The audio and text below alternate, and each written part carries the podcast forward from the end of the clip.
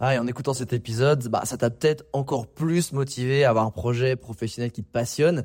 Mais le problème, c'est que tu es peut-être paumé, que tu sais pas dans quoi te lancer. Soit parce que tu aucune idée dans quoi, soit parce que justement tu as trop d'idées et tu sais pas laquelle choisir. Si c'est le cas, bah, va regarder mon workshop gratuit. Découvre ta zone de génie pour trouver ton job idéal. Avec ça, tu auras toutes les clés pour y voir beaucoup plus clair et prendre une vraie décision. Le lien dans la description, c'est à toi de jouer.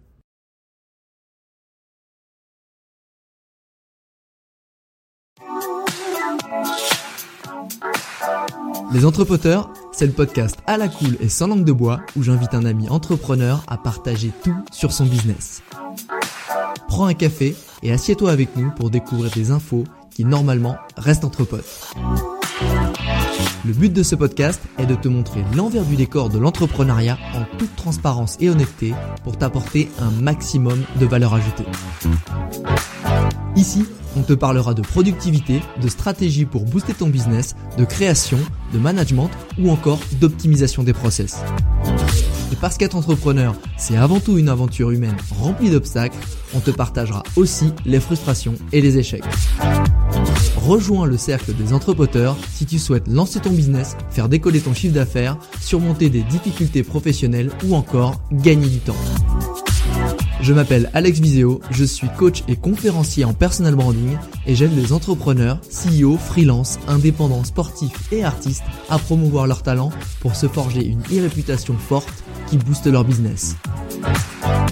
Aujourd'hui, je suis avec David Sirour, avec qui j'ai eu la chance de travailler pendant plus de 5 ans chez WeSNCF avant ma vie d'influenceur voyage et de coach en personal branding.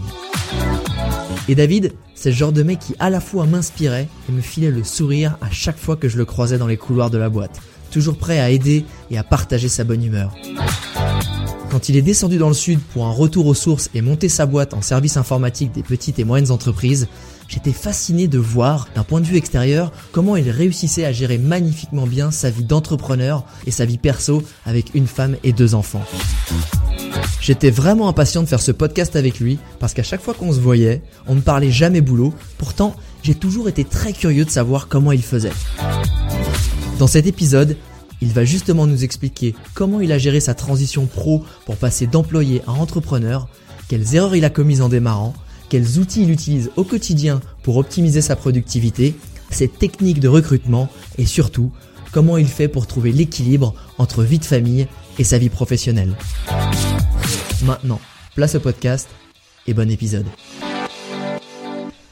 Salut David, comment ça va? Écoute, ça va plutôt bien. Ça va plutôt bien. début de mois de janvier qui est parti sur les chapeaux de roue, mais tout va bien. Écoute, je suis super content euh, de te recevoir sur ce podcast des entrepoteurs et que tu sois encore une fois un des premiers épisodes parce que euh, bah on est aussi potes depuis longtemps et on est entrepreneur depuis un peu moins longtemps qu'on se connaît. Sauf que moi, j'ai eu la chance de voir aussi ton évolution en fait de d'avoir quitté ton emploi, d'avoir monté ta boîte, euh, de te voir aussi t'épanouir, de te voir face à des challenges. Et j'avais vraiment envie que tu puisses partager toutes ces expériences et tous tes conseils à la communauté des entrepreneurs. Et justement, j'aimerais qu'on commence par une question très simple pour que les gens comprennent euh, ton parcours. C'est est-ce que tu peux résumer euh, ton parcours pro rapidement pour que les gens comprennent comment t'en es arrivé à être entrepreneur et avoir monté ta boîte? Mais écoute, le parcours pro, donc il est issu des études. J'ai un bac scientifique. Euh, ensuite, je me suis lancé dans, dans les études de médecine. Euh, je voulais tenter l'aventure. Et après deux échecs, ils m'ont dit bon, David, maintenant il faut passer à autre chose. Et donc, je suis parti sur un UT informatique. Donc, c'était une de mes passions. Et donc, euh, je me suis lancé là-dedans euh, à corps perdu. Et en sortant des études, j'ai démarré directement euh, à travailler donc dans le domaine de l'informatique dans une banque. et ensuite, en 2003, je suis parti sur Paris où j'ai eu une très belle expérience. J'ai rencontré de, de, chouettes amis. Euh, et donc ça, ça a duré huit ans. Et c'est en redescendant effectivement de Paris euh, sur Monaco euh, que je me suis dit que j'avais envie de, voilà, de créer mon propre, mon propre travail, ma propre boîte.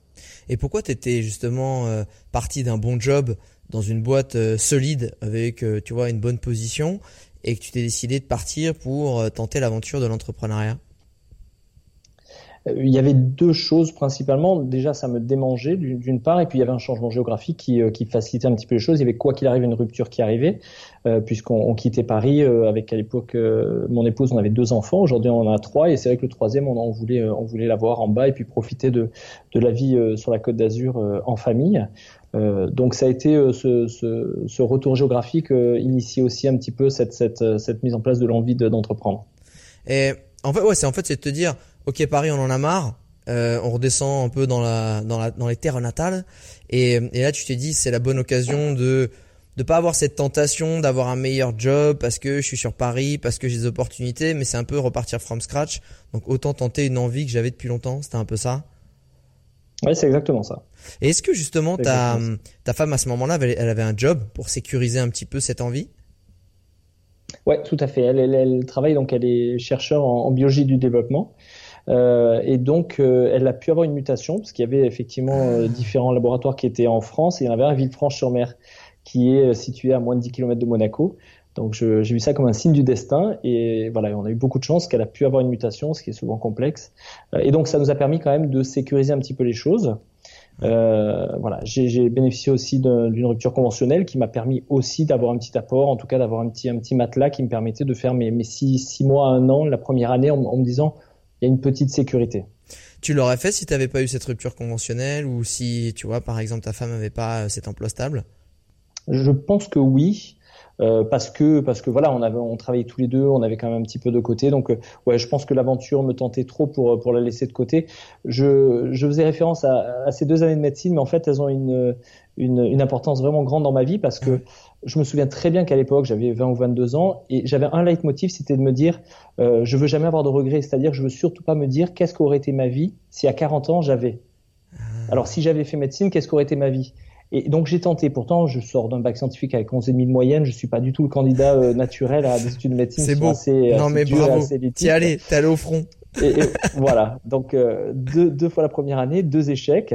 Euh, mais c'est rigolo parce qu'il y a j'ai 44 ans aujourd'hui, donc il y a, a, pas si longtemps que ça, quand j'avais 40 ans, j'ai repensé à ce leitmotiv et je me suis dit c'est chouette de me dire que j'ai pas de regrets quoi, que, que, tout ce que dans la vie euh, j'ai tenté, que j'ai lancé, que j'ai réussi ou j'ai échoué, c'est pas grave parce que au moins j'ai pas de questions qui restent en suspens.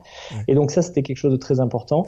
Euh, donc voilà, toujours toujours essayer les choses en prenant un minimum de sécurité évidemment, mais mais euh, mais, mais tenter. Et c'est quoi qui t'a quand tu dis que ça te tentait trop pour ne pas essayer c'est quand tu dis c'est quoi qui te tentait, c'était quoi en fait qui te tentait dans cette aventure de l'entrepreneuriat versus bah, un bon job avec des collègues, avec un bon salaire, c'est quoi qui t'a tenté? Et, et, vraiment, c'est important de le dire. Je suis parti d'un job, euh, tu, tu en sais quelque chose, où c'était vraiment une boîte en or. Quoi. C'était vraiment, on était, on avait des salaires qui étaient extrêmement euh, raisonnables, on va dire, pour vivre. Euh, on avait des collaborateurs, des collègues qui étaient, qui étaient extraordinaires. Voilà, c'était vraiment des super conditions. Euh, mais il y avait toujours un petit peu cette envie, cette, euh, un peu de frustration qui venait du fait que parfois on pouvait être générateur d'idées et qu'on ressentait que des fois ça bloquait pas toujours pour les bonnes raisons, mais des problèmes, alors parfois budgétaires, parfois le, le, le, le, responsable disait bah, c'est une bonne idée, mais par contre c'est pas dans le plan opérationnel. Euh, et cette envie un peu de plus avoir de filet, de se dire bah, je me lance et j'ai des idées, je vais les mettre en œuvre. Et si ça réussit, ça réussit. Si ça plante, c'est moi, c'est ma faute, mais au moins j'aurais été au bout de mon idée et j'aurais pas été bridé par des règles qui sont posées par des gens qui connaissent parfois même pas le métier que je faisais. Génial. Et du coup, ça a été quoi le, le process pour faire ta transition? Parce que pour des gens qui sont jamais lancés, surtout toi en plus tu as lancé une boîte euh, à Monaco. Comment ça se passe? T'arrives, euh, t'arrives à la principauté, tu vois le prince fait bonjour, je voudrais ouvrir une société euh, pour, euh, j'aimerais bien aider des gens dans l'informatique. Enfin, tu vois comment ça se passe? Je pense que c'est pas mal une nébuleuse. Exactement ça. Ah, t'as été voir directement le prince, hein, c'est génial. En fait, ok, c'est peut-être plus facile pour toi que pour d'autres alors. Non, non, pas du tout, pas du tout. Euh, le fait est que donc moi je suis euh, né en Principauté de Monaco, je suis de nationalité française, j'ai vécu pendant près de 28 ans, euh, donc j'ai un attachement. Euh, Mais t'es riche alors, David Tu es riche. c'est une partie un petit peu des, voilà, des, des, des Tu fais partie du tiers monde de Monaco, c'est ça non, non, mais alors, pour la petite histoire, mes parents étaient à la direction d'un immeuble et donc ils avaient un appartement de fonction. Il faut savoir que Monaco est une terre extrêmement accueillante. Il y a, il y a, il y a énormément de choses qu'on peut faire. On a ici à Monaco la Fnac, Decathlon, euh, Carrefour. La vie est normale. La seule chose qui est hors norme, et totalement hors norme, c'est l'immobilier. Donc c'est un frein énorme. Et le fait que... Ah, hors norme dans le sens où c'est extrêmement cher. Ah, c'est extrêmement cher. Oui, oui. Le, marché de l'immobilier est très bien valorisé à Monaco, comme tout endroit petit avec peu de biens et qui est très attractif évidemment. Mais quoi qu'il en soit, euh, mes parents ayant un appartement de fonction, euh, ça nous a permis effectivement, ça m'a donné la chance en tout cas de grandir dans, dans, dans ce beau pays. Euh, et, et, pour tous les gens qui ont partagé mon histoire, il y a vraiment un attachement viscéral à la principauté. Euh, au-delà de ça, c'est un territoire économique extrêmement dynamique. Donc c'était c'était voilà c'était pour moi une évidence de revenir ben, à un endroit où j'ai grandi et surtout j'y avais un réseau qui était déjà important. Euh, à travers euh, le métier de mes parents qui étaient dans un métier de service au contact des clients, donc il y avait déjà un réseau important. Euh, et puis au-delà de toute mon histoire sportive, musicale, enfin tout ce que j'ai fait, je l'ai fait à Monaco, j'ai ai tout mon, tous mes amis d'enfance, donc c'était pour moi naturel de revenir ici et de démarrer ici. Et dans dans côté pragmatique et un peu technique, si quelqu'un veut ouvrir sa société à Monaco, ça se passe comment dans les faits là? Alors il y a, un organisme qui s'appelle donc le Monaco Welcome Office, qui permet d'accueillir les gens et de leur donner un petit peu les, différentes marches à suivre. Euh, concrètement, euh, je crois de mémoire qu'il faut au moins résider dans la région PACA, tu ne peux pas depuis la région parisienne avec une adresse en région parisienne venir ouvrir une société à Monaco. mais sinon, il euh, n'y a pas, il a pas vraiment de, de, de frein à, à l'ouverture de société en principauté. On s'attend toujours à ce qu'il faille être monégasque ou il faut un bureau physique à Monaco et ça forcément c'est un élément euh, euh, qui, qui, est important à prendre en compte parce que comme je le disais, les loyers sont quand même assez élevés. Euh, mais à côté de ça, effectivement, il n'y a, pas, de frein. Un bureau, c'est combien de charges? Ah. C'est 3-4 000 du coup? Et voilà, voilà, ça dépend des surfaces, évidemment, mais, on va être euh, rapidement à son euro du mètre carré, c'est-à-dire que pour une surface de 15 à 20 mètres carrés, tu vas être autour des 2000 euros. Okay. Euh, 15 à mètres carrés, c'est très petit. J'ai vécu dans cette surface-là étant étudiant. C'est sûr que je me verrais pas monter un petit business sur du long terme dans un, dans un 15 mètres carrés. Mais du coup, à part ça, c'est, euh, à part l'immobilier, euh, les frais pour créer une société, c'est à peu près les mêmes qu'en France, avec à peu près les mêmes papiers. Il n'y a pas plus de frais que, que la France, en fait. Oui, tout à fait. Il euh, n'y a pas de statut auto-entrepreneur comme on peut l'entendre en France, euh, mais il y a des statuts après d'entreprise de, en nom personnel ou euh, comme moi aujourd'hui en SARL, capital social, 15 000 euros, un associé, deux associés, et voilà. On, ah. est sur des choses relativement semblables à la France. c'est quoi les avantages d'être à Monaco? Alors, les avantages d'être à Monaco, c'est que, enfin, moi, moi, si tu veux, j'ai pas forcément cherché les avantages, c'était une évidence. C'est-à-dire bien sûr, mais je te parle si euh, quelqu'un veut créer une boîte à Monaco, tu sais, ça fait un peu nébuleux, genre ouais, j'ai une boîte à Monaco, euh, je défisque ou machin ou je sais pas. Ou... Non. En fait, c'est Ouais, c'est parti aussi des légendes urbaines. Euh, non, effectivement. Alors, il y a des gens de nationalité étrangère qui ne payent pas l'impôt sur le revenu à Monaco. Ce qui, moi, n'est pas mon cas, parce que je suis de nationalité française, et il y a des accords entre la France et Monaco qui font que je paye mes impôts à la France. Mais, euh, mais effectivement, euh, il y, a, y, a, des gens, de, on pense notamment à des sportifs, il y a beaucoup de pilotes de Formule 1, de tennisman, qui sont sur Monaco, effectivement, qui ont l'avantage de ne pas payer l'impôt sur le revenu dans leur pays d'origine. Donc, eux, ils y trouvent un avantage. après, il faut savoir que c'est un territoire qui est extrêmement petit, 2 km carrés. et donc, euh, c'est évident qu'il y a aussi euh, une, prime au local, c'est-à-dire qu'on essaye tous de nous faire travailler en local, euh, simplement parce que ça, fait partie du développement de la principauté, notamment la TVA qui est le premier pôle de, recettes de l'État. Donc c'est important que on privilégie pas des entreprises de l'extérieur qui viendraient travailler à Monaco et qui reversent la TVA à la France parce que ça serait compliqué pour Monaco de continuer d'avoir un modèle comme il l'a aujourd'hui. Mais du coup là, les taxes sociétés, en, les impôts sociétés en France c'est 33%. Euh, à Monaco c'est aussi pareil?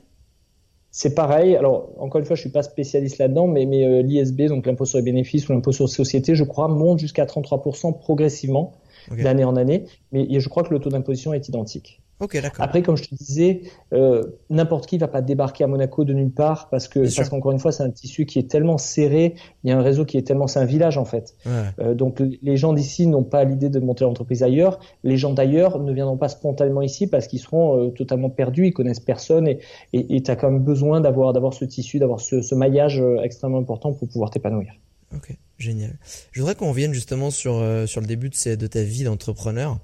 Euh, ça a été quoi les erreurs que tu as faites en démarrant Où tu dis, putain, non mais franchement, comment j'ai pu faire cette erreur-là Ou si je remontais une boîte, euh, clairement, euh, ça je le referais pas, ou ça jamais je, je retomberais dans ce panneau-là ou dans ce piège-là? Alors il y en a quelques-unes. Euh, T'en as fait. Je pense déjà qu'il y a les outils. Ouais, ouais, forcément, forcément. Il y a alors il y a les outils déjà dès le départ avoir les bons outils, des outils simples, et qui permettent de suite de bien gérer les choses. Je pense à des choses toutes bêtes, mais par exemple pour la partie euh, facturation, j'ai longtemps utilisé Excel, comme beaucoup de jeunes entrepreneurs. Et c'est euh, illégal maintenant en plus. Hein. Faut avoir un logiciel. Je... Ouais, ouais. C'est maintenant c'est euh, t'es obligé de facturer avec un logiciel. J'étais un petit peu dans le rouge pendant quelques temps parce que je, je l'ai appris très très tard en fait. Ouais, ouais, ben c'est ça. Et alors que tu as des solutions, même moi, alors, nous notre particularité au sein de ma société, c'est qu'on travaille quasiment qu'avec des outils cloud. Donc tu as des outils, tu vas effectivement te connecter, tu payes allez 15 euros par mois et tu as tout ton système de devis, facturation, ta liste de clients. Euh, enfin, c'est juste formidable. Nous on met les dépenses, les achats et tout ça, ça te fait des magnifiques courbes. Tu peux suivre en temps réel les clients qui n'ont pas payé depuis plus de 15 jours et tout ça. Et ça vraiment, ça change la vie parce qu'au début, moi j'ai pris énormément de retard de facturation. Ah, euh, tu les envoyais, tu disais, qui c'est qui m'a payé? Non, non. Non? Non, je les envoyais même pas. non, parce que je il me dit, ah, je voudrais que je lui je reviens la semaine prochaine, on verra. Et puis finalement, je le revoyais pas, et puis ça traînait. Et je me suis retrouvé avec des retards de facturation d'un an, d'un an et demi. Hein. C'était ah. Euh, colossal. Ah oui, d'accord. Et ce qui est piégeux, c'est que dans une activité de service, euh, si je vends aujourd'hui, on, fait de la vente de matériel aussi, mais, mais si tu vends du service, tu n'as pas de, de dépenses directes. Tu vends un ordinateur 1500 euros, ben, l'argent il est sorti, il faut le réapprovisionner en, en, en récupérant et en facturant. Dans une activité de service, tu peux comme ça avancer sans être payé tout le temps et, tout à fait, tout à fait euh, fonctionner. Donc c'est un peu piégeux. Ah, il y avait ça. Alors pour, pour info, pour rester sur la facturation, il y a un outil qui s'appelle facture.net, qui est aussi un outil euh, ça, c'est un cloud, euh, qui est gratuit. Et donc pour les entre, petites entreprises et pour, je crois que si tu fais moins de 1000 factures par mois ou un truc comme ça, qui commence à, tu vois, à envoyer ou 100, c'est gratuit. Donc, euh, donc pour les entrepreneurs ou ceux qui se lancent, euh, euh, passez par ça parce que ça. En plus, la, je crois que l'amende maintenant, quand tu ne fais pas une facture via un logiciel, elle est de 700 euros. Bon, théoriquement. Voilà, donc ça peut, ça peut vite chiffrer. Hein, on va pas se le cacher, ça peut vite chiffrer. Quels ont été les autres outils super utiles que tu aurais aimé utiliser tout de suite? Alors nous, nous de notre côté, en parlant de ça, on utilise un, outil qui s'appelle Zoho, Z-O-H-O. Donc c'est la, la, partie Zoho Books qui me permet de faire toute la compta, la, facturation. Et ce qui est pas mal, c'est que c'est une suite logicielle, un petit peu à la, à la manière d'Office 365 ou de, ou de G Suite, Google Apps for Work anciennement. Euh, ça te permet du coup, quand tu as rentré ta base de contact dans ton outil de facturation, de le retrouver dans ton outil de CRM et dans tout un tas d'autres modules éventuellement, si tu veux envoyer des campagnes de mailing ou si tu veux faire d'autres choses. Donc voilà nous ce qu'on utilise. Euh, dans les autres outils, l'outil absolument indispensable, c'est la, la G Suite, c'est-à-dire Google Apps for Work. C'est en gros une suite online bureautique qui est totalement euh, indispensable à, notre vie d'équipe. De, euh, il y a notamment la gestion des mails, des calendriers, des contacts et tous les fichiers. C'est-à-dire que moi, ça fait deux ans que je n'ai plus Word et Excel installé sur mon poste. Je n'utilise que cette suite-là en ligne. et ce qui est formidable, c'est qu'elle est à la fois nomade, voilà, tu connais aussi, nomade et collaborative. C'est-à-dire que je me retrouve à Bordeaux, je rentre dans un hôtel, je me mets dans le lobby et je peux me connecter, récupérer toutes mes données de manière sécurisée évidemment, euh, et, euh, et, elle est collaborative parce que je suis en train de travailler sur un document et j'ai euh, un de mes coéquipiers qui travaille sur le même document depuis chez lui en même temps. Et on peut monter comme ça à 10-15 sur le même document. C'est, euh, j'avoue, c'est c'est quelque chose aussi sur lequel je travaille quotidiennement. Mais je me demandais sur des entreprises où il y a 2, 3, 4, 5 employés, si encore il n'y avait pas cette envie de monter sur un truc un peu plus je sais pas, tu sais, avoir un, son système interne et tout. Non, toi, pour toi, c'est G Suite, c'est, euh, c'est, ça tourne quoi. Ouais, alors totalement. Euh, G Suite, c'est simple, ça s'adapte d'une personne qui travaille seule ou à deux jusqu'à des euh, dizaines et centaines de milliers de collaborateurs. Ça va, ça va très très loin. Euh, nous, on l'utilise euh, depuis longtemps maintenant. On l'a vraiment pris en main. On a, on a joué le jeu. On utilise vraiment Gmail dans son interface web, qui est vraiment extrêmement puissante. Ça a été optimisé. Il y a des raccourcis. C'est extrêmement puissant. Euh, et il y aurait un dernier outil parce que ça aussi, c'est quelque chose. J'ai mis très longtemps à, arriver à passer le cap. Euh, J'utilisais très longtemps mon mail comme un gestionnaire de tâches. Donc quand j'avais quelque chose à faire, je m'envoyais un mail ou je me mettais en copie cachée d'un mail que j'envoyais à quelqu'un et de ce fait, il restait dans ma boîte. Après, j'ai commencé à tenter de mettre des, rendez-vous dans mon calendrier en disant je dois faire ça, donc je mets un rendez-vous. Et c'était un enfer parce que j'étais en permanence en train de repousser mes rendez-vous et c'était pas pratique. Et, euh, un jour, on a réussi à passer sur un, sur un gestionnaire de tasks et actuellement, on utilise Task, M-E-I-S. Euh, TER, je crois, Task. Euh, et donc, c'est vraiment un outil formidable parce que du coup, quand j'envoie un mail, si je t'envoie un mail, je mets en copie cachée l'outil, une adresse spécifique, et mon mail va se transformer en tâche. C'est-à-dire que le mail, s'il y a ah, marqué demande de devis dans l'objet, l'objet de la tâche s'appellera demande de devis. Euh, tout le corps du texte arrive dans la tâche, les pièces jointes arrivent dans la tâche, et il suffit juste de mettre une date d'échéance, l'affecter à un des coéquipiers euh, et mettre un tag. Moi, je mets des tags avec les noms de mes clients, et comme ça, le gestionnaire s'alimente très facilement. Et à l'intérieur du, gestionnaire, il y a un système de chat où on peut discuter avec, euh, avec les coéquipiers. Et moi, ça, ça nous économise énormément de mails.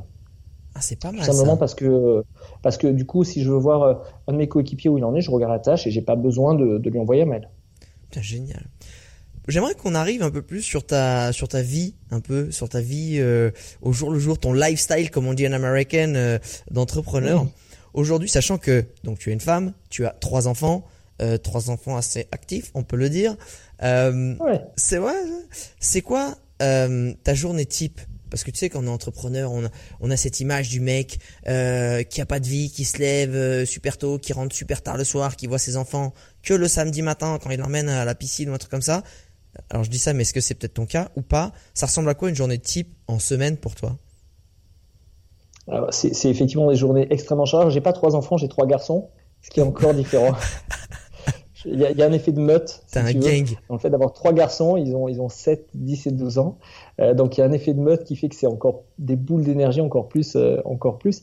Mais non, non, c'est absolument formidable. C'est- Ils coûtent moins d'énergie que ce qu'ils en apportent. C'est c'est, euh, c'est formidable. Ils et t'écoutent donc pas, hein, ils t'écoutent pas, ça sert à rien de, de dire ils t'entendent pas là. tu peux les C'est vrai, descendre, tu peux les descendre, ils, ils écouteront pas C'est ce vrai, c'est podcast. C'est maintenant que tu peux tout lâcher. En tout cas, ils écouteront, mais ils n'auront pas jusque-là, ce qui se passait déjà un quart d'heure, ils auront lâché bien avant. parce Ok, d'accord. Faire d'autres choses.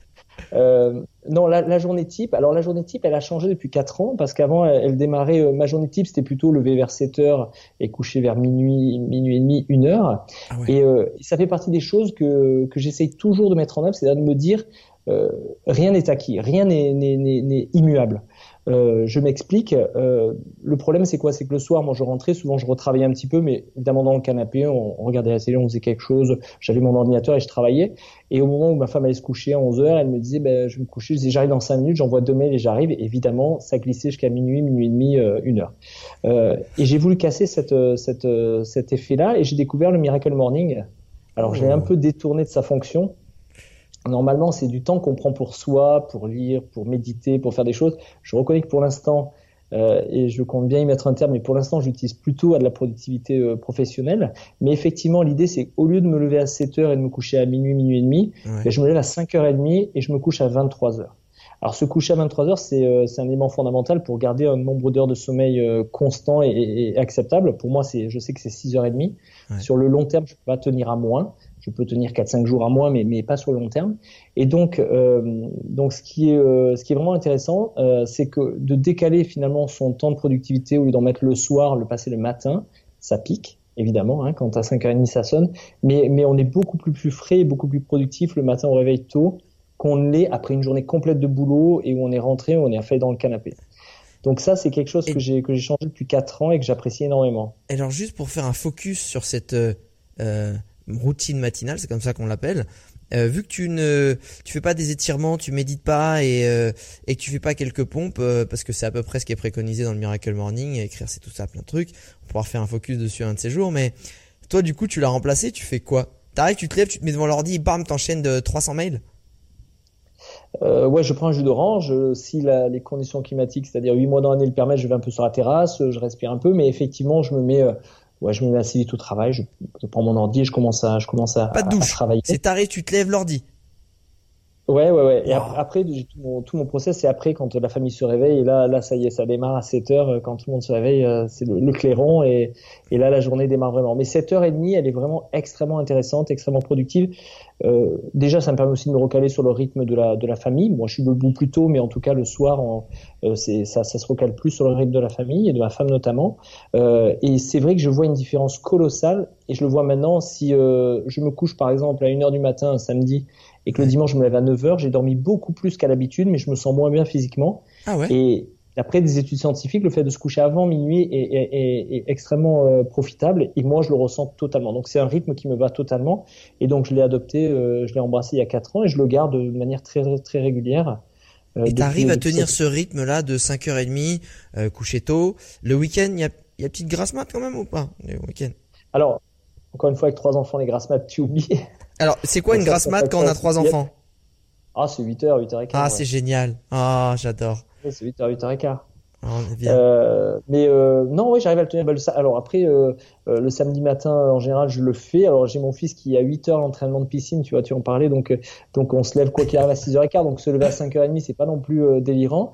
Et le dimanche, des fois, effectivement, je me laisse un petit peu aller. Mais ce que je vais faire, si j'ai besoin de sommeil, c'est que je vais plutôt me coucher à 22h30 ou à 22h que de me lever, tu vois. Je, je, gagne sur la soirée. Euh, et alors, certaines personnes me disent, mais comment tu peux t'endormir à 22h30 Je leur dis, levez-vous deux ou trois matins à 5h30 et vous allez vous endormir comme un bébé, quoi. Et c'est vrai, c'est vrai. Ce rythme-là, il te permet aussi, quand tu te couches, voilà, d'être bien et de te coucher, moi en tout cas, de m'endormir très rapidement. Ok, et eh ben je c'est quelque chose alors que personnellement j'essaie depuis des années, sauf que dans le Miracle Morning, ils commencent par un chapitre où ils disent euh, dans la vie, les êtres humains, il y a trois catégories de dormeurs. Les petits dormeurs, ceux qui ont besoin de 6 à 7 heures de sommeil max, mais ils sont bien. Ceux qui ont besoin de 7 à 8 et ils sont bien. Ceux qui ont et les troisièmes, c'est les gros dormeurs donc, c'est ceux qui ont besoin de 7 à 8 heures et de temps en temps une petite grasse mat pour remettre un petit coup de fioul. Malheureusement pour moi, je suis dans la troisième catégorie et c'est un vrai challenge pour me lever tôt. Euh, je suis en plein challenge, figure-toi. Euh, depuis, euh, ça fait 9 jours d'affilée que je me lève à 5 heures, où j'ai mon miracle morning. Et je peux t'assurer que à 9 heures, je suis pas bien. 9h du soir, euh, ça pique les yeux, je suis, je suis dans le gaz, euh, et tu te couches. Mais, euh, tu vois, j'ai pas toujours l'impression d'être assez productif. J'ai l'impression que moi, je me traîne une fatigue. Je pense que le Miracle Morning, c'est aussi quelque chose qu'il faut appliquer à son, sa physionomie, physiologie. Il faut aussi beaucoup s'écouter, je pense. C'est, c'est super important pour être productif. Et d'ailleurs, parce que c'était juste un focus, c'est quoi le reste de ta journée? Donc, 5h30, 7h, hop, super productif sur les mails hop, 7 heures, euh, combien de temps pour préparer la famille Et après, qu'est-ce qui se passe? Ouais, 7 à, 7 à 8, 8h30 max et on décolle. Euh, donc là, effectivement, il faut amener d'un côté ma femme, les deux petits à une école, moi le, plus grand à l'autre école. Euh, et ensuite, directement, client au bureau. Euh, suivant les suivant le planning. C'est on est dans un métier de service, donc il n'y a pas deux journées qui se ressemblent. D'accord. Euh, voilà, il y a, y a, des journées qui peuvent euh, avoir la moitié de la journée au bureau, la moitié en clientèle, des fois full dehors, des fois full au bureau parce qu'il y a de l'administratif qui s'est accumulé.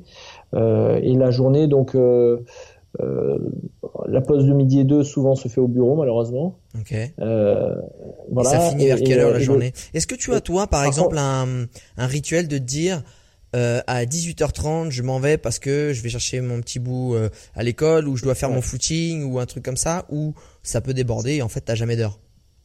C'est totalement drivé par les enfants en fait, c'est ça. Ah, c'est ça. Euh, ils ont la, journée va vraiment dépendre de l'heure à laquelle ils terminent leurs activités ou leur euh, euh, leur école ou l'entraînement. Voilà.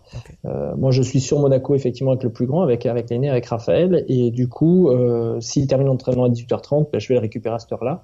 L'avantage que j'ai, c'est que mon métier, mon boulot, je l'amène avec moi à peu près n'importe où et n'importe quand. Donc, euh, voilà, même même une journée où il a un rendez-vous un peu exceptionnel, par exemple, cet après-midi, il a rendez-vous à 4h30 chez le dentiste.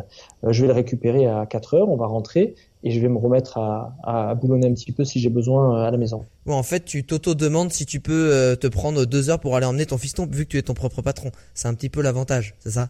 C'est exactement ça, ouais. Ça, c'est le côté positif. Il y a une aliénation d'un côté, il y a une hyper liberté de l'autre. C'est très, très paradoxal. Et justement, sur, sur ce côté liberté, on essaie souvent de se dire que et pourtant euh, tu sais genre euh, bah vu que je suis entrepreneur si j'arrive à faire telle tâche euh, être super productif bah moi je me barre je vais prendre un café à 17h et, et je vais me balader. Bon on sait que dans les faits si on est super productif on va continuer à l'être jusqu'à l'heure du taquet qu'on peut aller.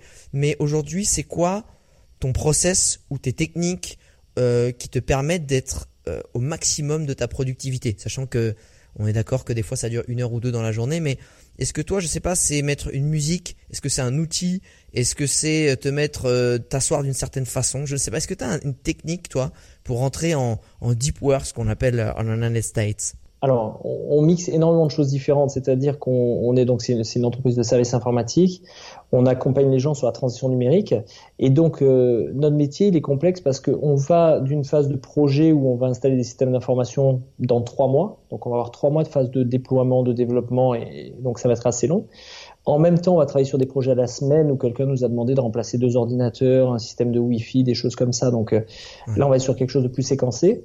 Euh, et pour finir, par ce qu'on appelle la bobologie, euh, la personne qui nous appelle en disant, ben là, j'arrive plus à accéder à mon, à, mon, à, mon, à mon serveur, à mon application. Est-ce que quelqu'un peut passer maintenant ou cet après-midi?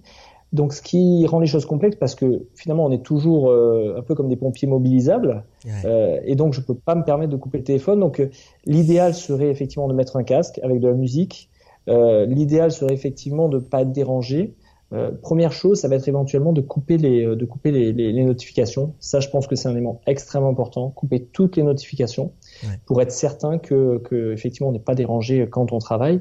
Euh, mais malheureusement, je peux pas le faire totalement parce que j'ai ce besoin d'être d'être rejoint et on a des, des, clients avec qui on est en contrat. Ce qui fait notre force depuis le début, c'est la qualité de service et la réactivité et on peut pas se permettre effectivement de bah, de couper pendant trois heures le téléphone parce que s'il y a une urgence, il faut qu'on puisse réagir. Ah, donc tu es vraiment euh, sur de la réactivité.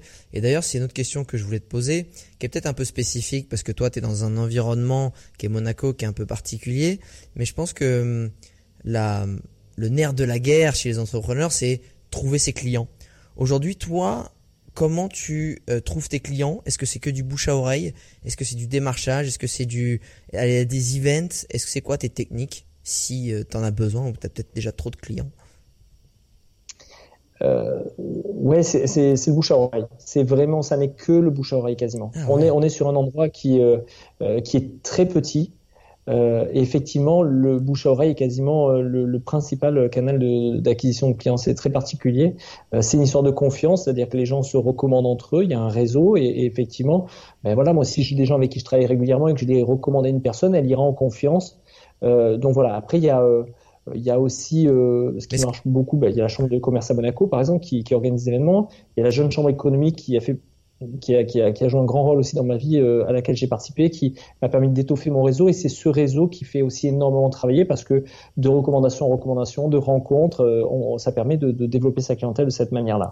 Et toi, bizarrement, même si tu es dans un système informatique, de par ta clientèle qui est un peu particulière, qui est très, on va dire, euh, locale et de proximité, t'as jamais eu besoin ou t'as jamais eu euh, de clients qui sont venus à travers ta présence sur les réseaux sociaux, via LinkedIn ou via ton site internet. T'as pas du tout ce, ce côté online et réputation online, toi? Pas du tout. Pas du tout. La seule réputation qu'on peut construire ici, c'est vraiment une, réputation physique à travers les actions qu'on mène, à travers les engagements qu'on a.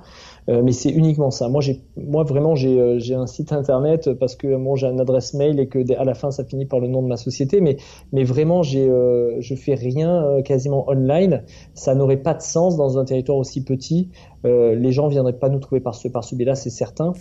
donc non, là, là-dessus non. Et c'est quoi du coup la technique un peu euh, peut-être à l'ancienne on va dire, mais quand on trouve ses clients en face-to-face ou, euh, ou plutôt sur du bouche à oreille, euh, c'est quoi pour toi les, les clés pour avoir un bon bouche à oreille ou avoir des bonnes recos ou peut-être que les gens est-ce que tu leur demandes à tes clients de te recommander ou comment ça se passe techniquement ou tu laisses juste te dire je serais tellement bon qu'ils vont me recommander ou est-ce que tu as des petits déclics genre à la fin d'un rendez-vous je place toujours cette phrase ou ce truc je sais pas non, c'est exactement ça. Quand j'ai commencé, euh, je faisais ça. C'est-à-dire quand je termine une mission, j'ai toujours placé la, la, qualité de service au-dessus de tout. Donc euh, quand je termine la mission et que j'étais certain que j'avais demandé à personne vous êtes parfaitement satisfait et qu'il me disait oui, je lui laissais une enveloppe avec quatre ou cinq cartes de visite.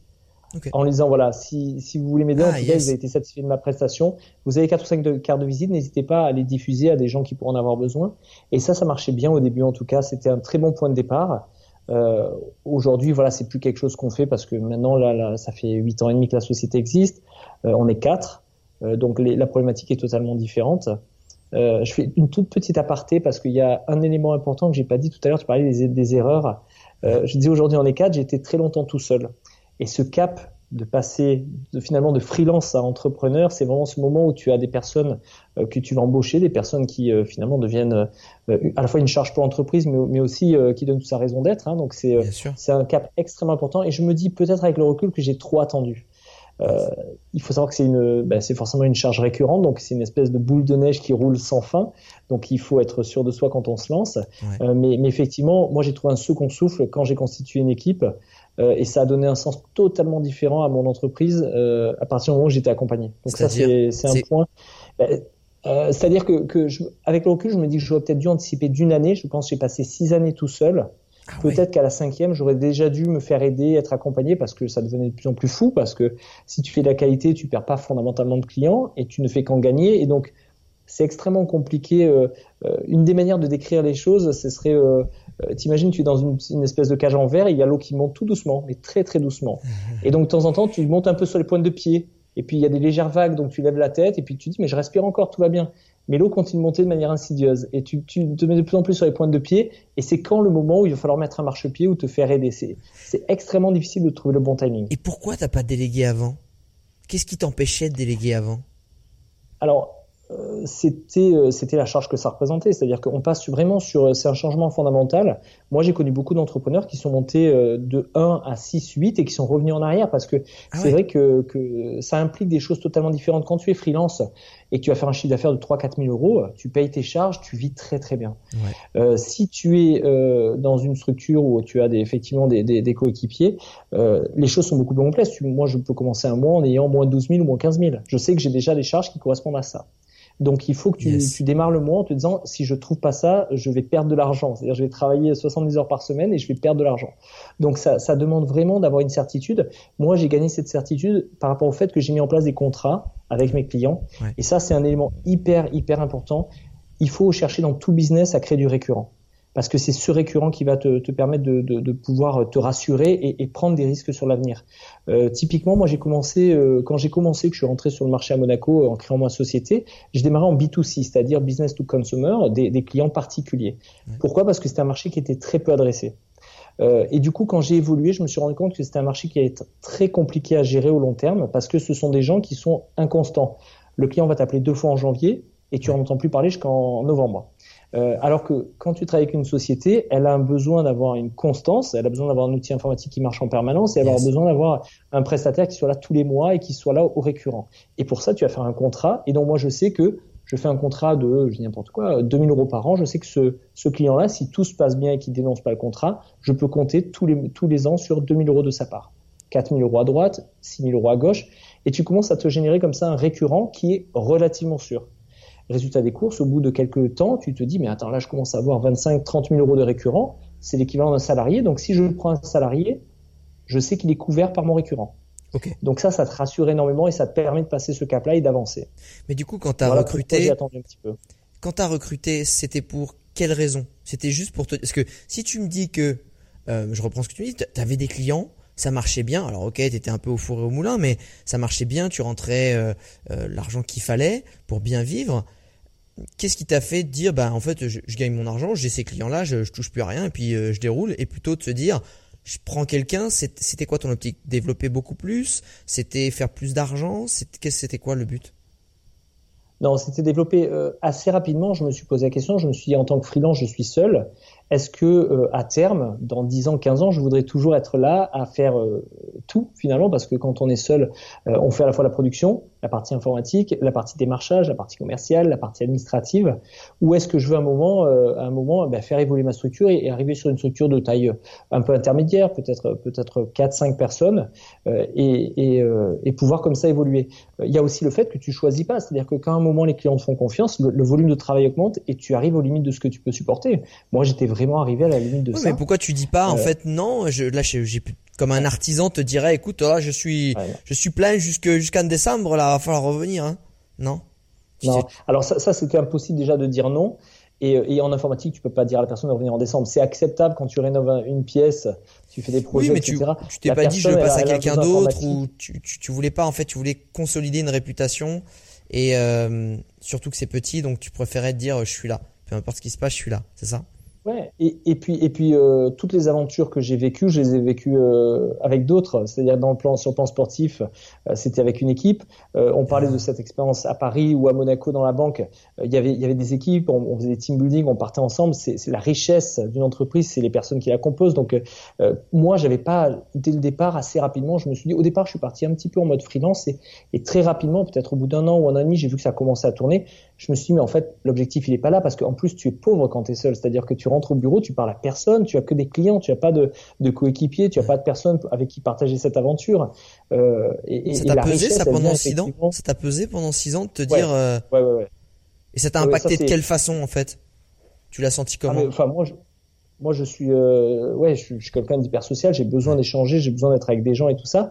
Et euh, ouais ouais je le vivais euh, je le vivais. J'étais pas en dépression du tout. Mais mais j'avais un vrai manque par rapport à ça. Et aujourd'hui donc on est on est quatre au total. Euh, ça fait deux ans et demi maintenant qu'on a l'équipe qui commence à être bien constituée et c'est un bonheur absolu. C'est un bonheur absolu. C'est pas tous les jours facile, évidemment, mais, euh, j'ai la chance d'être entouré de personnes qui sont un peu dans le même état d'esprit que moi, qui ont, qui ont un ADN d'abord tourné vers le client, donc vraiment ils font leur maximum et, et ils, viennent pas me parler d'heures, de, de, de, de, fin de journée ou de quoi que ce soit. C'est le client avant tout. Moi, j'essaie d'avoir l'intelligence de reconnaître toutes leurs qualités, et de temps en temps aussi leur dire un vendredi après-midi, bah, écoute, vas-y, pars maintenant parce que franchement, tu as fait une super semaine et on, est bon, il est 3 heures, mais rentre voir ta famille. Euh, mais c'est surtout, voilà, tout le, tout bénéfice qu'on en tire, euh, déjà sur le plan de vue technique, parce que quand on est dans un métier technique, euh, ça nous permet d'échanger avec d'autres personnes et c'est extrêmement riche. Et ensuite, sur le plan humain, évidemment, on vit une aventure collective et, et voilà, et ça, ça n'a pas de prix. Donc, rien que pour ça, j'avais envie de passer à la vitesse supérieure. Et je pense que cette vitesse supérieure, et je pense qu'il y a plein de freelances pour qui ça se passe bien et qui disent pareil que toi en fait. J'ai plein de clients, j'ai envie de déléguer, mais je c'est un, un autre step parce que ça veut dire que tout de suite, tous les mois, ben, si je fais un salaire de 4000 euros et que je prends quelqu'un, ben, potentiellement, ça va me faire d'abord une charge de 3 4000 euros et après, je peux me payer. Donc ça, c'est, c'est déjà un cap. Mais, et en plus, je pense qu'il y a quelque chose qui fait peur, c'est le recrutement. Si je tombe pas sur les bonnes personnes. Euh, je pense que c'est un point super sensible est-ce que, parce que je connais plein aussi d'amis qui ont recruté, qui ont des déconvenus, ça n'a pas matché, ou alors des histoires encore pires que ça. Comment t'as fait? Ça a été quoi ton process de recrutement? Est-ce qu'il y a des questions que tu poses euh, pendant tes euh, entretiens d'embauche? C'est quoi les critères sur lesquels tu vas cliquer ou peut-être les critères qui se voient pas? Tu vois, c'est peut-être du feeling, mais sur, sur quoi tu vas te baser pour te dire je vais recruter cette personne et pas une autre? Alors c'est moins rigolo qu'on parte sur ce sujet parce que pour le coup, Aujourd'hui, dans l'équipe, on est quatre. Je suis le seul à avoir un diplôme d'informatique. On est une société d'informatique. Bon, c'est bien clair. Hein euh, la première personne qui m'a rejoint, elle s'appelle Gontran, et, euh, et j'ai découvert en écoutant des podcasts. Et euh, c'était un Québécois qui faisait son podcast et qui expliquait, qui disait, il y a quelqu'un qui m'aide à l'élaboration des podcasts depuis deux ans, et je voulais qu'il vienne aussi pour parler. Et le type commence à parler, parler d'informatique, et toutes les choses qu'il disait, ça matchait parfaitement. C'est-à-dire qu'il aimait l'univers Apple, Mac. Moi, je suis spécialisé dans ce domaine. Il parlait de la G Suite, des outils cloud. Et je me dis, c'est rigolo quand même parce que, voilà. En tout cas, j'ai apprécié ce podcast. Et à la fin, il dit, j'ai quitté ma boîte et j'habite à Mougins, qui est à, quelques dizaines de kilomètres de, Nice et de Monaco. Et je dis, il n'y a pas de secret, il faut, faut, que je, faut que je le contacte. Donc, je le contacte par Twitter. On s'est vu. Et il me dit, il réfléchissait à monter sa boîte. Et je lui dis, euh, est-ce que tu veux monter ta boîte? Ça serait une formidable aventure, mais tu vas partir de zéro. Tu auras beaucoup de temps pas du tout d'argent, il faut démarrer à zéro et tout faire. Ou est-ce que tu veux embarquer avec moi et, et, euh, et, moi, je t'ouvre toutes les portes euh, de ce que j'ai fait dans ma boîte, toute l'expérience que j'ai acquis en six ans. Je t'ouvre mon réseau, je t'ouvre tout. Et ensemble, on va essayer de construire quelque chose de sympa. Euh, et voilà, et donc c'est parti là-dessus. Donc j'étais face à une personne qui n'avait aucun diplôme et qui était totalement passionnée par ce qu'elle faisait, qui se documentait, qui, euh, qui était en permanence en, en, fusion comme ça avec, avec la technologie. Donc c'est plutôt le feeling. Toi, ça va vraiment être le feeling sur lequel. c'est ça. Il n'y a pas de ce côté, euh, ça c'est coché comme compétence, ça c'est coché. Et, et sur quoi tu bases ton feeling? C'est un feeling euh, qui va être euh, humain? Parce que quand on dit j'ai un bon feeling, c'est quoi? C'est que la, la personne est sympa, mais il faut aussi sentir peut-être qu'il y a une appétence à, aux mêmes valeurs de travail. C'est comment tu fais pour sentir ça ou pour faire ressortir ça en entretien? C'est quasi exclusivement des histoires de valeurs. Euh, c'est alors euh, pour deux d'entre eux, je les connaissais finalement avant de, de travailler avec eux. Euh, et donc là, moi, j'ai pu commencer à les jauger et notamment des personnes assez jeunes. Et donc j'ai vu euh, toute l'énergie qu'elles mettaient dans des tâches associatives, par exemple.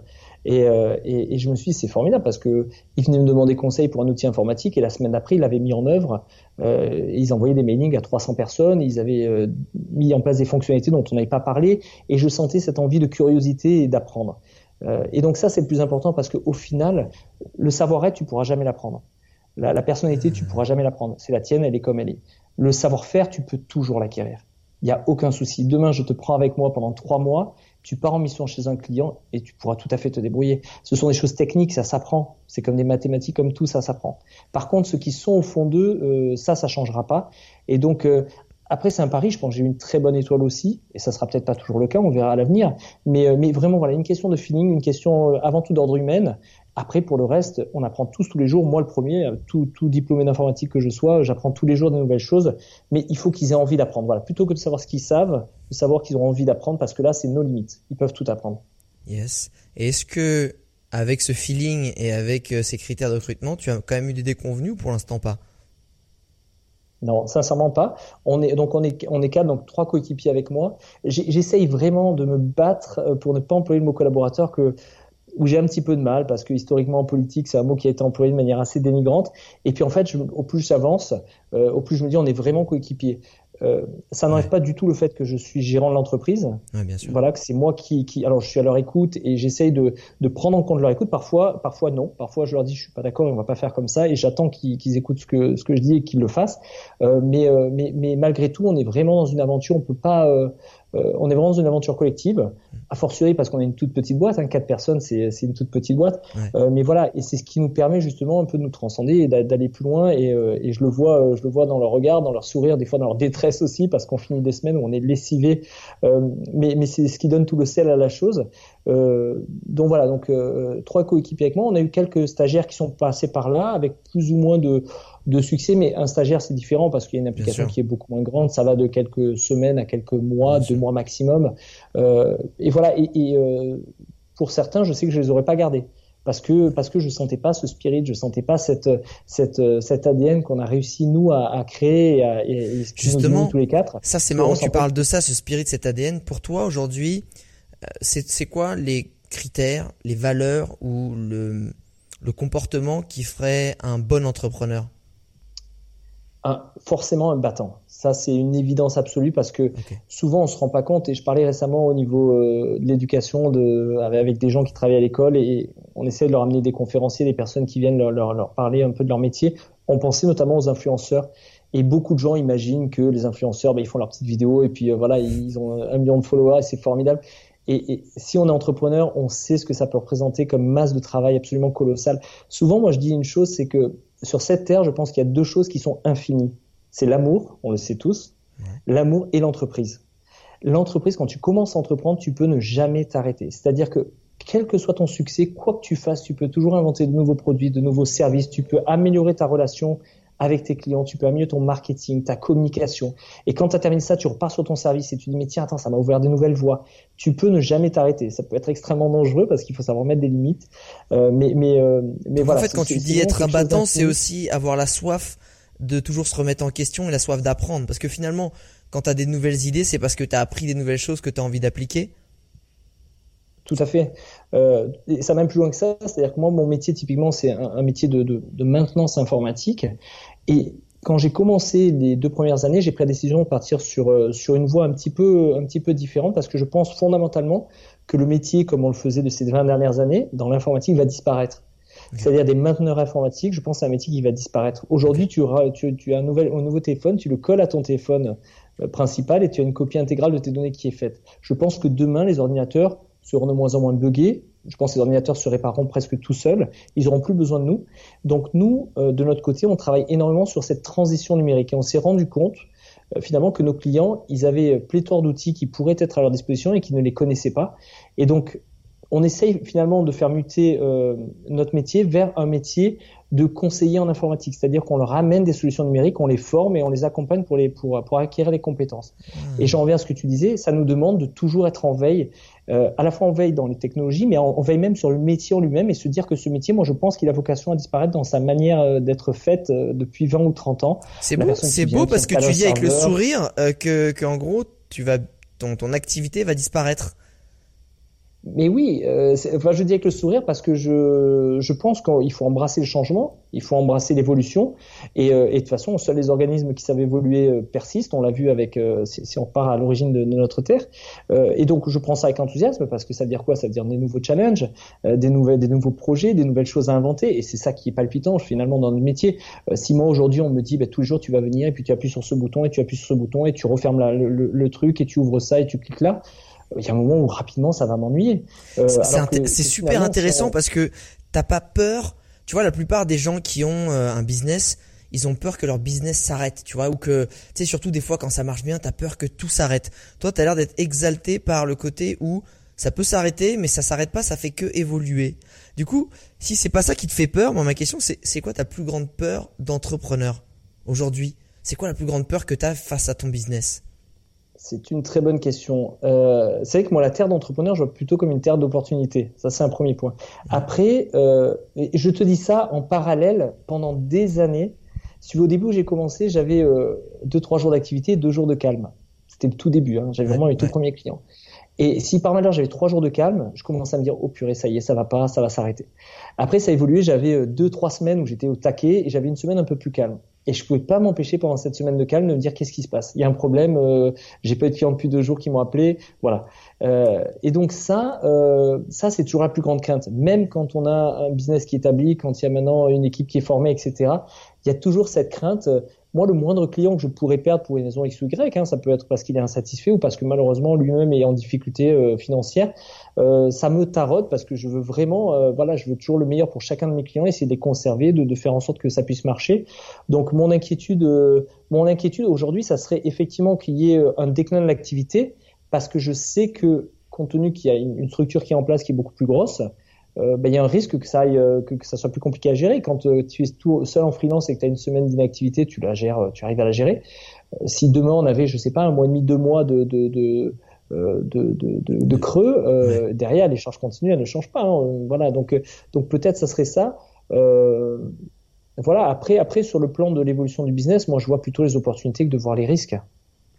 Je, je pense que c'est une bonne façon de voir les choses mais si je résume bien c'est quand même de dire la, plus, la, la peur de l'entrepreneur, c'est de se dire je fais pas mon CA je peux, et je peux pas payer mes charges et du coup toute mon activité s'écroule. C'est ça en fait. Est-ce que est-ce que, est-ce que toi c'est un truc qui te que tu snipes ou au contraire que les charges où tu essaies de les contrôler ou au, ou au contraire tu vois plutôt genre je vais pas regarder mes charges, je vais essayer de gonfler mon CA. C'est tout à fait ça. Et des fois, je me dis que je devrais peut-être commencer à faire un peu plus attention. Pas qu'on dépense de manière dispendieuse, hein, pas du tout. Euh, mais à un moment, moi, si mon équipe me dit ah mince, j'ai pas le truc, l'adaptateur, le machin, le truc, hop, direct, on y va quoi. On appelle le fournisseur, on se connecte sur Internet, on commande de suite. Il est hors de question que soit impacté parce qu'il manque le moindre outil. Euh, voilà, je veux qu'on soit provisionné toujours pour les choses que les clients nous demandent, qu'on soit réactif. Donc ça, je ne regarde pas du tout. Après, honnêtement, euh, une vie d'entrepreneur vraiment actif, elle se résume effectivement à, son, son, son, réseau, enfin son cœur familial et son activité. Je veux dire par là que moi je regarde même pas. Euh, mon objectif c'est pas moi de gagner de l'argent, c'est que mon entreprise se valorise. C'est qu'elle continue de grandir, qu'elle se valorise, que j'ai euh, plus de clients et qu'elle devienne de plus en plus solide et qu'elle puisse passer éventuellement demain s'il y avait des, des, des tempêtes, qu'elle puisse passer au travers. Euh, mais, mais, effectivement, euh, quand on dit que je regarde pas la dépense, c'est pas du tout que voilà tous les quatre matins on mmh. décolle, on part faire un voyage, on s'y on là. Non, c'est plus que s'il y a besoin d'investir en entreprise, on investit tout de suite. investir évidemment dans le matériel, investir dans les collaborateurs. On a fait en, en mai dernier notre premier team building justement. Génial. Et c'était une journée. Et du coup, c'est parfait parce que cette question d'investissement, ça m'emmène à ma prochaine question. Parce que en gros, là, ma question c'est si t'es là hier soir, euh, t'as été au PMU, au petit bar PMU du coin, t'as pris quelques godets, c'est l'apéro justement ambiance team building avec les collègues, euh, on parle de façon informelle, on déconne, on se prend un petit jeu à gratter et là boum, t'as un jeu à gratter, un qui te rapporte 100 000 balles et tu te dis bon bah les gars j'ai 100 000 balles et t'es obligé de dépenser dans ton business, dans ton activité. Aujourd'hui avec 100 000 euros tu ferais quoi dans ton business? Tu l'investirais dans quoi? 100 000 euros, sans aucun doute, j'embauche de suite.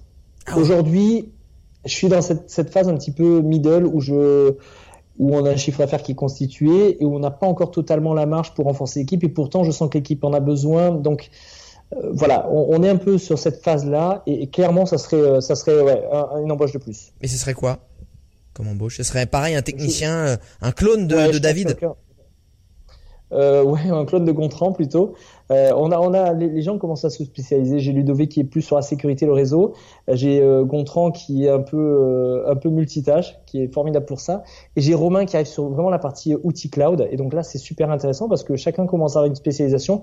J'aimerais avoir quelqu'un à nouveau comme Gontran qui peut vraiment venir un petit peu aider à tous les niveaux et, et aider l'équipe et renforcer l'équipe. Ouais, donc sur recrutement directement. C'est quoi aujourd'hui ta plus grande fierté en tant qu'entrepreneur? Dans ce qui t'arrive dans ton business, tu dire putain ça je suis fier, j'ai réalisé euh, ça. Est-ce que ça a été tout bêtement peut-être ton premier client? Euh, Est-ce que ça a été euh, un premier chiffre d'affaires atteint? Est-ce que ça a été ton premier recrutement? C'est quoi ta plus grande fierté? Comme ça, j'en vois deux. le parcours global, parce que finalement, je suis parti de zéro. J'ai inventé un nom. J'ai inventé. un ami Lionel m'a inventé le logo. J'ai inventé le concept complet. Ce concept, il a évolué dans le temps. Et aujourd'hui, c'est une structure de quatre personnes. Donc ça, la fierté, elle est vraiment sur le, le parcours global parce que c'est tellement une aventure inattendue euh, que, que, enfin voilà, quand, tu, quand j'ai démarré, jamais j'imaginais que j'arriverais là. Et pourtant, la deuxième fierté, c'est euh, là où je veux en venir, euh, c'est que je me souviens très bien dans les trois quatre premières années quand j'allais chez des clients qui avaient une structure de 4-5 personnes. Et je bon, ils me disaient comment ça se passe, etc. Je lui dis très bien, je suis content, mais, mais je lui dis voilà, là où je vous admire, c'est de voir voilà votre structure, c'est-à-dire d'arriver à avoir des, des personnes, des coéquipiers qui sont là, partager la même aventure. Donc pour moi, la plus grande fierté, c'est vraiment ça. C'est aujourd'hui d'être arrivé à une structure qui est composé de plusieurs personnes qui travaillent de manière harmonieuse ensemble, euh, voilà, qui, qui relèvent des défis parfois un peu fous. Et voilà, c'est vraiment cette aventure humaine dont je suis le plus fier. Et, et, et maintenant, je dirais que c'est même ça qui va driver, c'est-à-dire que compte tenu du noyau qu'on a constitué, les personnes qui rentreront, qui nous rejoindront, il faudra à tout prix qu'elles partagent les mêmes valeurs et qu'elles partagent le même ADN. Peut-être que si moi j'avais été, euh, j'avais une personne au départ, la première personne avait été différente, j'aurais peut-être je me serais peut-être moins adapté, compte tenu qu'on a, partagé exactement la même vision, les mêmes valeurs, euh, et qu'on s'est ensuite renforcé avec des personnes qui partagent à nouveau les mêmes visions, les mêmes valeurs. Je pense que maintenant, ça devient absolument incontournable, et, toute personne qui nous rejoindra devra forcément, forcément partager ça, parce que sinon, ça pourra pas coller. Je, te rejoins vachement sur les valeurs. C'est, je pense que c'est un petit peu comme le savoir-être. C'est quelque chose qui se change pas ou qui s'acquiert pas, et que c'est en fait c'est une base solide sur laquelle tu peux faire des super fondations euh, tu peux créer des belles aventures, alors que quand les valeurs sont euh, différentes et que les compétences sont les mêmes, euh, bah souvent en fait sur le long terme la vision du business va changer. C'est souvent là en fait où ça va créer des problèmes, où ça va faire des splits d'associés, etc. J'ai envie de te poser aussi la question un peu opposée. Quel était l'échec qui t'a apporté la plus grande des leçons? Un élément qui est intéressant, à force dans des métiers comme le mien un peu technique, c'est que souvent tu projettes sur le client tes envies à toi et tu n'écoutes plus le client.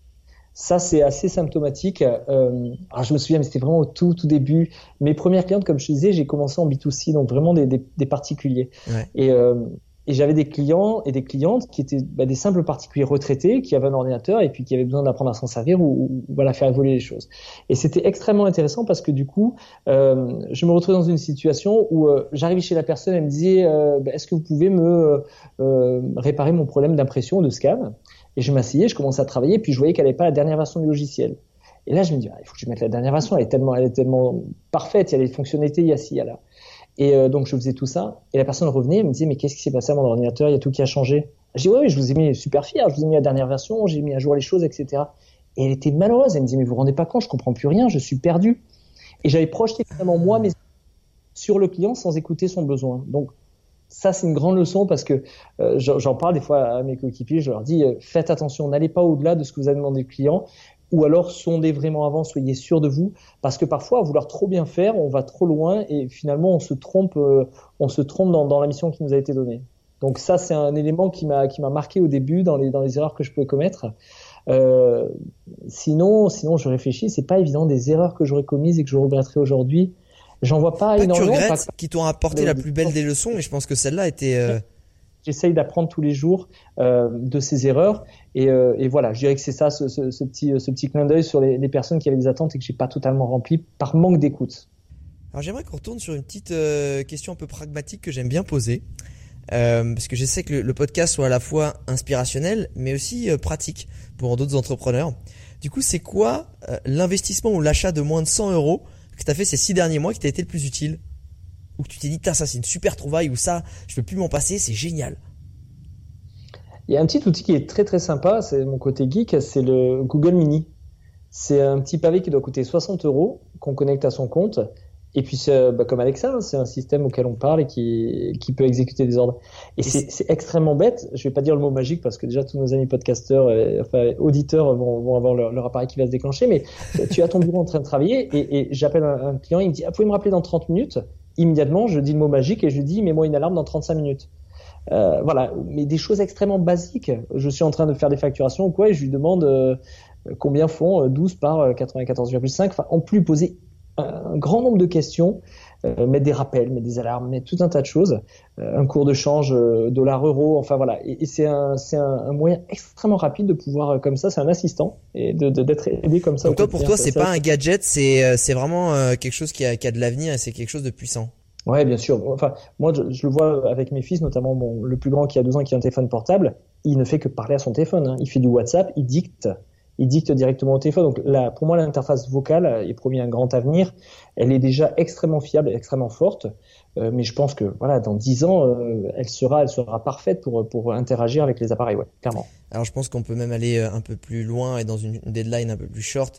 Alors moi, pour le coup, j'ai Alexa. J'ai testé les deux. Et euh, j'ai trouvé Alexa encore plus puissant euh, parce qu'il y a un truc qui m'a choqué en fait que j'ai voulu, j'ai, j'étais énervé contre Google Home. Euh, c'est que je voulais créer pour créer un événement dans mon G Suite, donc mon calendrier Google. Euh, Google Home ne le fait pas, alors que Alexa peut le faire. Et ça, j'ai été choqué. J'ai dit, j'ai dit, tu dégages. J'ai dit, euh, il y a un moment, alors, faut pas se foutre de la gueule du monde. Là, je, je m'associe à ton cri euh, du cœur euh, pour dire à Google, mais qu'est-ce qui se passe quoi? Je suis d'accord avec toi. Et moi, ça me rend Juste pour ça. J'ai aussi Alexa, ouais. mais je suis d'accord. Et, et par contre, pour, pour revenir sur des choses plus dans l'analyse, je pense que c'est quelque chose qui en fait est très puissant. Pourquoi? Parce que comme tu le dis, on est addict à la vitesse, on est addict, la preuve, le débit internet est tellement important pour nous, ça nous tape sur les nerfs quand il y a une passe qui charge. Et en gros, on va toujours chercher à optimiser la vitesse de connexion, de la vitesse de navigation, la vitesse d'exécution de tâches. Et comme tu dis, euh, taper aujourd'hui, on tape très vite, mais on fait encore des erreurs, on fait encore des petites fautes, faut corriger, faut, faut revenir avec le doigt pour euh, parler et avoir des tâches s'exécuter au vocal, ça va être surpuissant. Et je pense que tous les gens qui ont du mal, moi j'essaie de mettre mes potes euh, à taper à ne plus taper leur mail, mais à les dicter. Dicter parce que euh, surtout, moi c'est un conseil que je vous donne. On me dit Alex, c'est toi qui réponds à tous tes messages sur les réseaux sociaux et j'en réponds à énormément tous les commentaires, etc. Je dis oui c'est moi, mais je vais répondre peut-être à 100 messages en 10 minutes, parce même pas, parce que en fait je les tape pas. Et en plus ce qui est génial c'est qu'il y a la reconnaissance du prénom, donc ça va être ça, et puis c'est beaucoup moins fatigant, on fait moins d'erreurs et sur des phrases assez simples il y a très peu de fautes d'orthographe, donc euh, c'est comme toutes les technologies. Toi, ton fils, il a déjà euh, absorbé totalement ce, geste euh, et, la technique. Mais si vous n'êtes pas encore dedans, faites-le parce que sinon vous allez vite vous faire dépasser. Et vous allez être un peu celui qui tape à la machine à écrire alors que alors qu'il y a la reconnaissance vocale qui, est vraiment sortie. Donc euh, je suis totalement d'accord avec toi et, je pense que ça va aller très très vite dans des ça va ça va être partout en fait. Ça va être vraiment partout. J'aimerais terminer ce podcast hein, avec trois petites questions que que j'aime bien qui vont devenir récurrentes. Euh, si tu devais donner un conseil à un jeune de 18 ans qui voudrait se lancer déjà, d'ores et déjà dans l'entrepreneuriat, tu donnerais quoi comme conseil? La passion. D'abord d'être passionné par ce qu'il fait, parce que ça va lui demander énormément de, temps, énormément de sacrifices.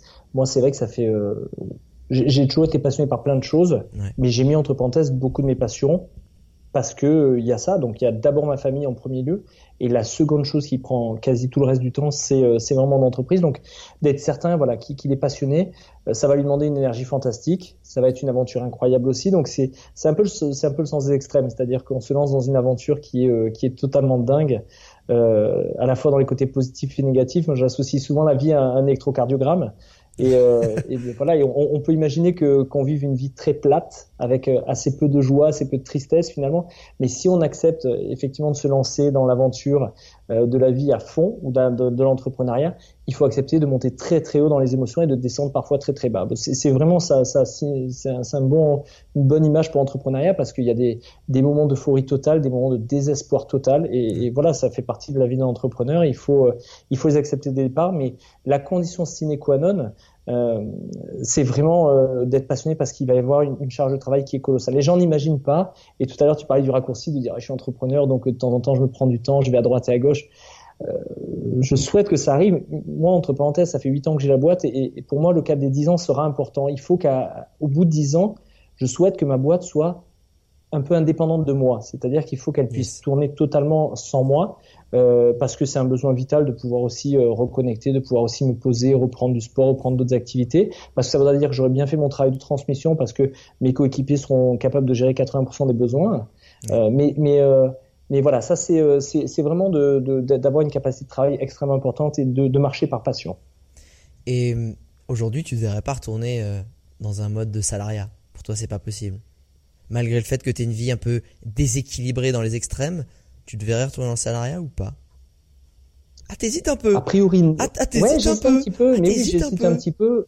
Ouais, ouais, un petit peu, parce que, parce que, mais après, on avance dans l'âge, tu sais, je crois que chaque période de la vie, euh, ah, j'ai plus la même énergie, moi, Alex, hein, tu sais. J'ai plus tout à fait la même énergie. Non, non, mais c'est, euh, non, moi, non, je, je, je, pense que je continue dans cette voie-là, mais si c'était un échec euh, cuisant, ça peut faire très très mal. Euh, tu investis très peu et tu te plantes, euh, bon, ça va, tu te relèves. Tu investis énormément de temps, d'énergie, tu fais beaucoup de sacrifices et tu te plantes, ce qui arrive aussi malheureusement à beaucoup d'entrepreneurs. Je pense que ça peut te vacciner, quoi. C'est c'est c'est pas évident. Moi, je, je connais une croissance qui est lente, régulière, avec une assise assez solide. C'est pour ça que j'espère qu'il y aura pas de gros crash. Mais s'il y avait un gros crash, je suis pas certain que je serais capable de recommencer à zéro. J'ai eu cette énergie à 34, 35 ans avec deux enfants. Euh, je sais pas si à 50 je les remettrai, tu vois. Euh, pas certain. Tu m'étonnes. D'ailleurs, ça m'amène à une des dernières questions. Si tu devais dissuader quelqu'un d'être, euh, enfin d'entreprendre et d'être entrepreneur, tu lui dirais quoi? Je reviendrai, je reviendrai sur la capacité de travail et sur les failles. Je, dirais, il faut, il faut, voilà, il faut que tu aies le sentiment. On a tous des failles. Attention. Hein. Attention. Est-ce que, est-ce que là, l'idée, c'est de le dissuader. C'est, c'est donc euh, la phrase elle commencerait peut-être par euh, et d'ailleurs je devrais dire ça. Si tu devais dissuader quelqu'un d'entreprendre et que la phrase commencerait par "T'es sûr que tu veux? T'es sûr que tu veux autant faire de sacrifices? Parce que ça demande un nombre de sacrifices quand même important. C'est vraiment ça.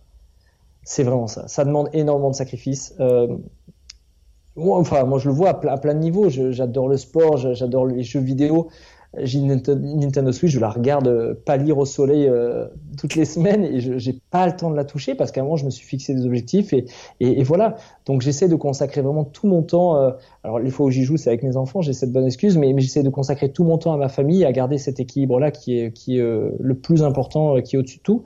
mais c'est vrai que ça demande un nombre de concessions qui est qui est extrêmement important.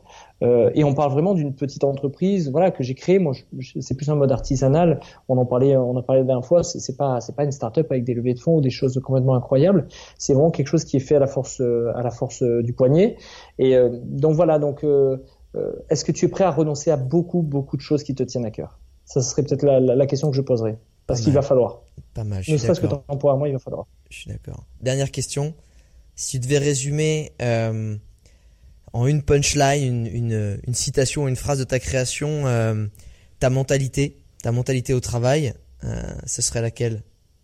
Est-ce que c'est la phrase que je vois derrière toi ou pas? Parce qu'il y a une phrase derrière toi Exactement. malheureusement, je l'ai pas inventée celle-là. Elle est en anglais, c'est work hard, stay humble. Euh, travaille dur et reste humble. Parce que euh, parce que moi, ça m'a toujours fasciné. Les plus grands champions, euh, et qui sont humbles. J'ai un peu du mal avec, euh, vrai, euh, certains. C'est vrai que Mohamed Ali était vachement humble. C'était moi, c'est ça m'a fait chaud au cœur de le voir à chaque fois parler. C'était. non, mais je pense à un, champion français, Martin Fourcade, qui est qui est un skieur, un, un, skieur de fond et biathlète, et, et, qui a une unité incroyable. Il y en a plein comme ça. Il y en a plein. on a un petit monégasque, Charles Leclerc, qui est formidable en Formule 1 eh il faut le voir, il est, euh, il est extraordinairement humble et je trouve que ça donne, ça donne une amplitude extraordinaire à une personne, à un champion ou à quoi que ce soit.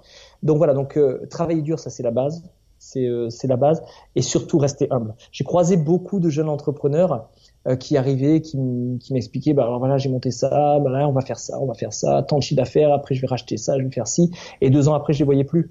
Et, et voilà, ça, ça apporte une humilité l'entrepreneuriat qui est incroyable. C'est-à-dire que tu as une telle prise au vent que si tu fais trop le mariole, tu te fais coucher de suite. Allez, Il vaut mieux arriver. Le karma. Tranquille. Moi, j'ai commencé avec mes petits retraités.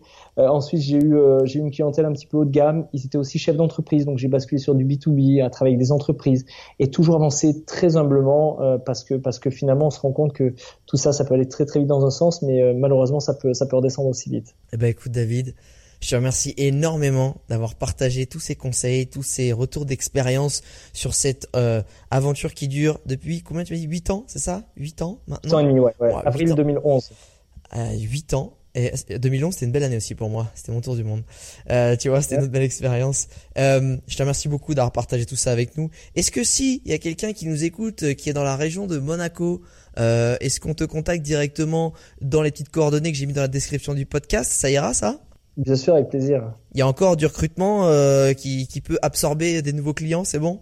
Oui, bien sûr, bien sûr. Mais ils peuvent me contacter pour parler de tech, mais on peut parler de plein d'autres choses. Euh, voilà, on en parlait tout à l'heure. La vie, la vie est, et diverses. Il y a, il y a la famille, il y a le sport, il y a l'entrepreneuriat, il y a l'associatif aussi avec pas mal, pas mal d'initiatives. Voilà. Donc on peut, on peut, ils peuvent me contacter avec plaisir pour l'ensemble des choses. Eh ben écoute David, je te remercie beaucoup.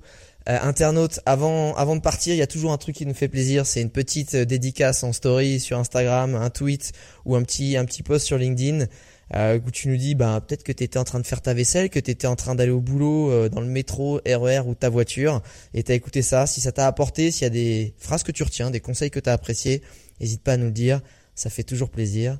Et moi je te dis à très vite David. Salut, merci.